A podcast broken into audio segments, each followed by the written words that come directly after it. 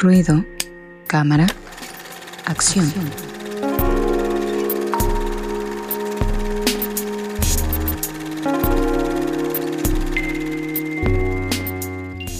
Ya estamos en la sección de ruido, cámara, acción, hoy con películas y series, pero creo que las dos son series, no me acuerdo exactamente, pero bueno, ya Fabián nos platicará. Así que adelante amigo, ¿qué nos traes para esta emisión en ruido de fondo?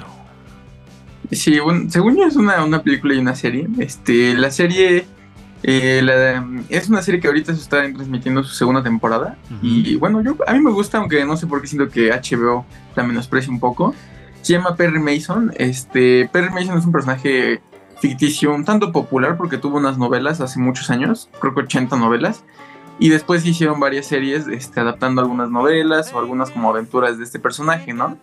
Eh, ha tenido varias series, como tres o cuatro, y en 2020 hicieron otra nueva serie, ¿no? Con un tinte un poco de cine negro, misterio, Ujú. y, ahorita está en transmisión su segunda temporada. La serie básicamente trata sobre un investigador que lo contrata un abogado, ¿no? Para ayudarlo en un caso que tiene que resolver, como de un asesinato. Ujú. Y entonces, conforme va pasando el tiempo, él se va, y se va metiendo tanto en este caso que incluso él llega a ser abogado de- del mismo caso, ¿no? De, de hecho, esta serie, propiamente este personaje es un abogado, ¿no? Y la serie también le ha dado un poco el tinte de investigador, ¿no? Ujú. En la primera parte de la, de la serie es como de investigación y la segunda es más del juicio, ¿no? Lo que está pasando en el juicio, lo que conlleva este juicio, ¿no? Ujú. A mí me gusta porque creo que sabe dividir muy bien, o sea, su- sus tramas, ¿no? Por un lado está lo policíaco y por otro lado está lo judicial, por así decirlo. Y creo que las actuaciones también están muy padres, ¿no? Este, la verdad es que siento que eligió muy bien a su elenco y entonces como que se crea una, un muy buen ambiente con este elenco. Aparte de que, bueno, dato curioso, está producida por Robert Downey Jr., que bueno, me gusta, pero es un hombre que vende. Ah, mira, no- eso sí no lo sabía que Robert Downey Jr., a quien se hiciera famoso interpretando su papel de Tony Stark o Iron Man en los Avengers. Entonces, yo no sabía que él dirigía, pero bueno, más allá de eso, amigos, se me hizo también una premisa bastante interesante. Un poco nos recuerda también, Fabián, a Elliot Ness, ¿no? Este investigador, o incluso por ahí un- algunas reminiscencias podría ser en cuanto a Sherlock Holmes, ¿no? También en cuanto al resolver estos casos y así. Obviamente son personalidades muy distintas, pero también, o sea, hace o nos da esas reminiscencias a estos personajes, Fabián. Sí, también siento que trata de hacer homenaje, ¿no? Este tipo de historias como también de Agatha Christie, ¿no? Que son como de un detective que tiene que irlo resolviendo. Lo que a mí me gusta y se me hace original es que incluye esta parte del juicio, ¿no? Muchas veces como el juicio es como algo que pasa muy rápido o algo que ni siquiera vemos, ¿no? ¿Ya? Y aquí no, aquí se dan su tiempo de ver cómo se resuelve el juicio y cómo también el juicio es un, un propio teatro en Estados Unidos, ¿no? Porque realmente él tiene que ganarlo convenciendo al jurado de toda su historia que está armando, ¿no? Exactamente. Y aparte eh, también a la- al tráiler que, que estamos viendo y que ustedes pueden checar, Resendis abona esta, esta cuestión que medio sobrenatural, ¿no? Que obviamente veremos en cómo se va desarrollando en la serie, ¿no? Pero ahí nos plantea como que fue un crimen que tiene que ver con lo sobrenatural y dices, ¿qué? A ver, entonces eso es como la como el gancho que pudiera estar vendiendo el tráiler, ¿no? Como de, bueno, ¿qué sucedió? Necesitamos saber, pero pues evidentemente supongo que conforme vayamos avanzando en la historia se resolverá justamente ese misterio, Resendiz. Sí, justamente al, una, una mezcla, ¿no? Entre Agatha Christie y Edgar Allan Poe. Mm, en- también. en, por ejemplo, Los Crímenes de la calle Morgue, que es uno de los cuentos que más me gustan de Poe. Y que también nos da una muestra de, de por qué. No sé si ustedes se han dado cuenta que también. a la- a- nos gusta la- el misterio, ¿no? Nos gusta esto de resolver eh, el, pues, eh, crímenes, ¿no? Asesinatos y cómo se van tejiendo la- las historias, porque es interesante cómo le van construyendo ¿no? Al, al público este pues este todo este entramado y creo que en esa en eso radica no el, que te quedes a veces en una serie o ya sea serie o película en este caso serie pues que te quedes no con esa intriga de qué es lo que va a pasar entonces pues se me hace interesante Sí, ¿qué tal tú, Angie? ¿Este tipo de películas sí son más de tu agrado o no? ¿O también te espantan? No, esta, esta sí como que me llamó más la atención. Creo que, eh, como dicen, ¿no? Esa figura como misteriosa del detective Digo, me acordé como de otras referencias de detectives que no tienen que ver con las que mencionaron. Es que la, la primera y la más chistosa fue la de Roger Rabbit, porque Ah. no sé si han visto esa película Sí, sí, sí. de quién mató a Roger Rabbit, Ajá. que bueno, es el personaje del detective es como uno de los principales. Y otra que me enseñó mi novio, la de Velasco Arán, que también está en Netflix. Eh, también habla de un detective. Nada, es que ese es un poco también rayando en la comedia, pero esta me pareció interesante. Oye, y Velascorán fue como un poco llamarada de petate, ¿no? Como que inició y de, de pronto pegó Fabián y de pronto se apagó un poco su, su, su pues el impacto que estaba teniendo, amigo. Ajá, fue muy efímera, ¿no? Creo como que también es, es muy corta, ¿no? Creo que son tres capítulos. Entonces creo Sí. que eso también no apoya mucho que se, se haga mucha discusión de ella, ¿no? Aunque eso sí, cuando estuvieron grabando ahorita su segunda temporada, ¿no? Creo que en la ciudad de Puebla eligieron varios sitios, entonces como que otra vez llamó la atención. No, esa fue la del Teniente Harina. No, sí estuvieron Ah, acá ¿también? también. Ah, sí, mira, sí. la de Velasco Arán. Sí, bueno, que esa eh, serie, por, por cierto, está basada en los libros de Paco Ignacio Taibo. Espero no regarla, pero Sí. estoy casi segura que sí. Ah, Ah, ok. Sí, sí. Oye, y ya para terminar también esta, pues, estos comentarios sobre esta, esta serie, amigo, también me recuerdo, me recordó a esta serie de Netflix de los crímenes de la academia que hace referencia a Edgar Allan Poe con eh, Christian Bale también como personaje principal que no acabó de gustarme, ¿eh? la empecé a ver y ah, como que se me hizo un poco lenta, no sé, hay algo como que no acabó de, de- de cuadrarme, no sé si es serie o película, amigo. Se- Según yo es película, ¿no? Ah, sí, creo que sí. Hace no mucho que se estrenó. Pero ya, ¿y y esta sí la viste? ¿Qué te pareció? No, no, todavía no la he podido ver. He escuchado que dicen que la actuación de Christian Bell está chida, entonces Sí. he tenido ganas, pero también he visto que sí han dicho que es un poco lenta y tediosa. Sí, e- e- es, obviamente la interpretación de, de Bale es chida. No sé la de Poe, el del, del personaje que hace de Edgar Allan Poe, de un muy joven Edgar Allan Poe. Pero no sé, no, no, no acabó de, de gustarme. Como que empieza bien y todo, pero ah, no sé, necesitaría yo retomarla para ampliar mi, mi crítica sobre esa película. Pero bueno, pasemos a lo que sigue, amigo, que nos traes ahora una película un poco en otro tono completamente y que he de decir que me es de esos trabajos con los que no sé, eh, como que tiene uno eh, ya el concepto de Hugh Jackman en otro tipo de papeles que no son de este tipo. Sí, es un papel, pues sí, un tanto diferente, ¿no? Mm, Este, esta película es como tal la segunda parte de una trilogía. Hace tiempo hablamos de una película que se llama El Padre con Anthony Hopkins, la última por la que se llevó el Oscar. Esta película es como la siguiente, por así decirlo, de esta trilogía, ¿no? Que habla sobre alguna figura de la familia, ¿no? Y con trastornos. Este, bueno, la primera habla un poco de la vejez y esta habla un poco de la depresión. Este, el hijo, que es la segunda parte, trata sobre una, pues una familia, ¿no? Que se divorció, ¿no? Hugh Jackman interpreta al padre y Laura Dern interpreta a la madre.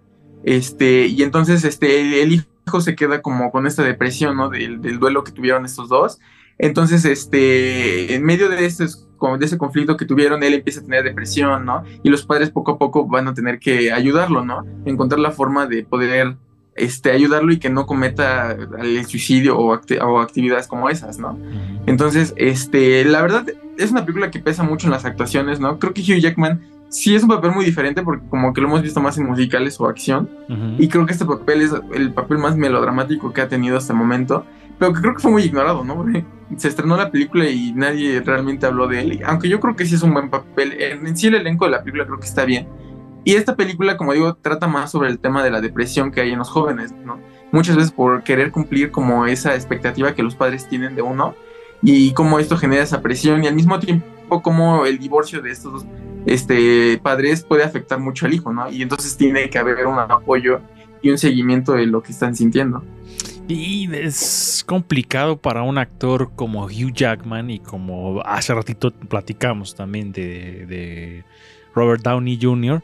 De pronto que, que la gente los desencasille de los personajes que los hicieron muy famosos.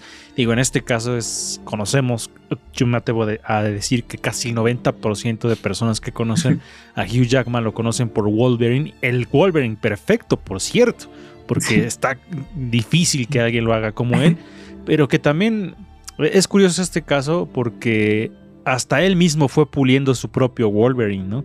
Y la, la, última interpretación que hizo fue en Logan, que es una gran película y que si la comparas con su con su guepardo de las primeras películas de los X-Men, es como de, ay, ¿no? Sí cambió mucho, lo hizo mucho mejor.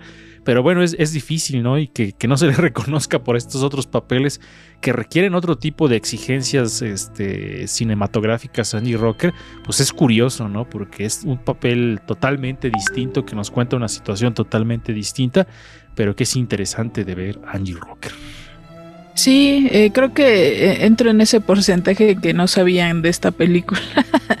eh, y sí, no, digo, es el riesgo que a veces se, eh, se corren, yo creo, los actores, ¿no? Entre esta cuestión de aceptar cosas comerciales uh -huh. que te dan proyección uh -huh. y que están bien hechas, en este caso, ¿no? Uh -huh. Porque hay unas que sí están muy horribles, pero digo, en este caso que, que, lo hacen bien, pero que aparte, como dice Lalo, ¿no? Que, eh, que se te vea como más esta parte de, de, otro tipo de papeles que puedes interpretar, ¿no? En este caso, en esta película. Sí, y aparte también un tema pues no sé si. Es que. Polémico. no polémico, sino. No sé, Resendiz. Voy a atreverme a decir a lo mejor una tontería. Pero sí es un tema como que a mí no me llama tanto la atención porque es como muy. Es que no, no quiero sonar así como muy eh, determinista, pero sí se me hace medio soso el tema, medio como muy manoseado de repente. No sé, no sé, no sé si Resendiz coincida o totalmente difiera con lo que estoy diciendo.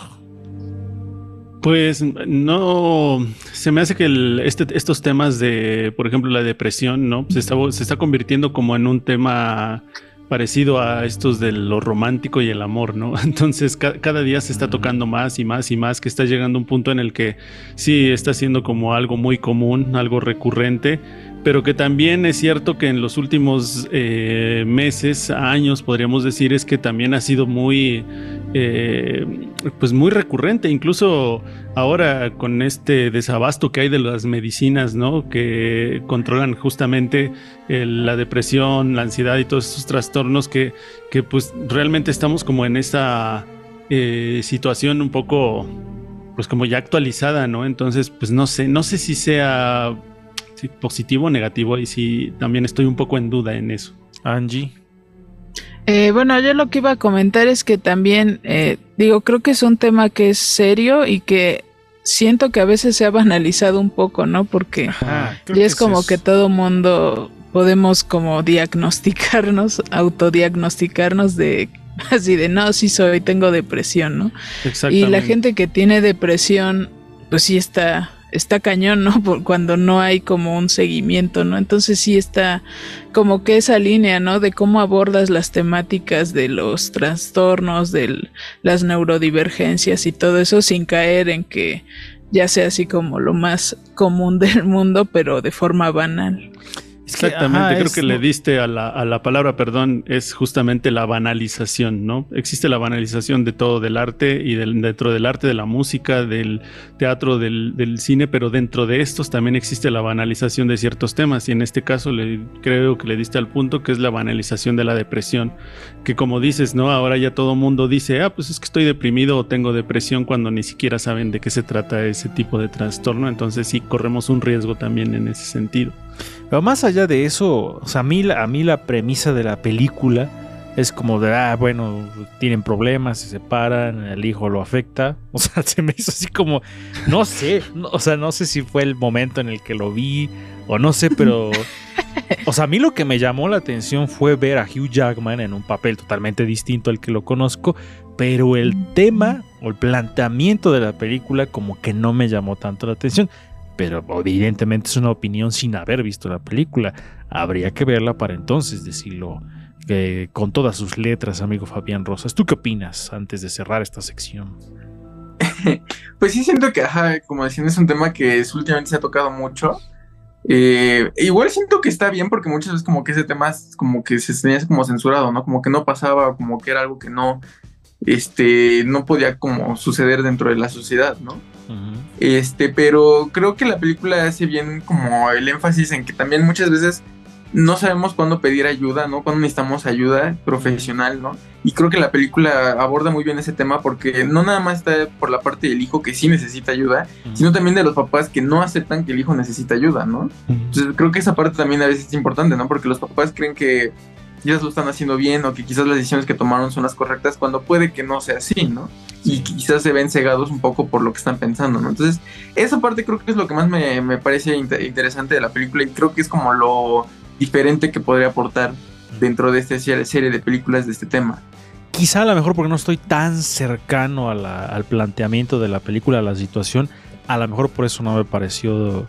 Es que no quiero decir que no me parezca interesante, porque sí es interesante, sino a lo mejor no me identifico tanto con la premisa de la, de la película. Pero bueno, esto ha sido todo por hoy en esta sección de Ruido Cámara de Acción. ¿Dónde las vemos, amigo? Este, Perry Mason, ahorita como dije, está en transmisión de segunda temporada por HBO. Y este, el hijo apenas estrenó en el cine, entonces yo creo que próximamente va a llegar a algunas plataformas. Yo creo que en Amazon Prime puede que próximamente llegue. Ah, mira, entonces está en salas para que la vayan a ver todos ustedes. Angie Rocker y Mujeres sin Frecuencia.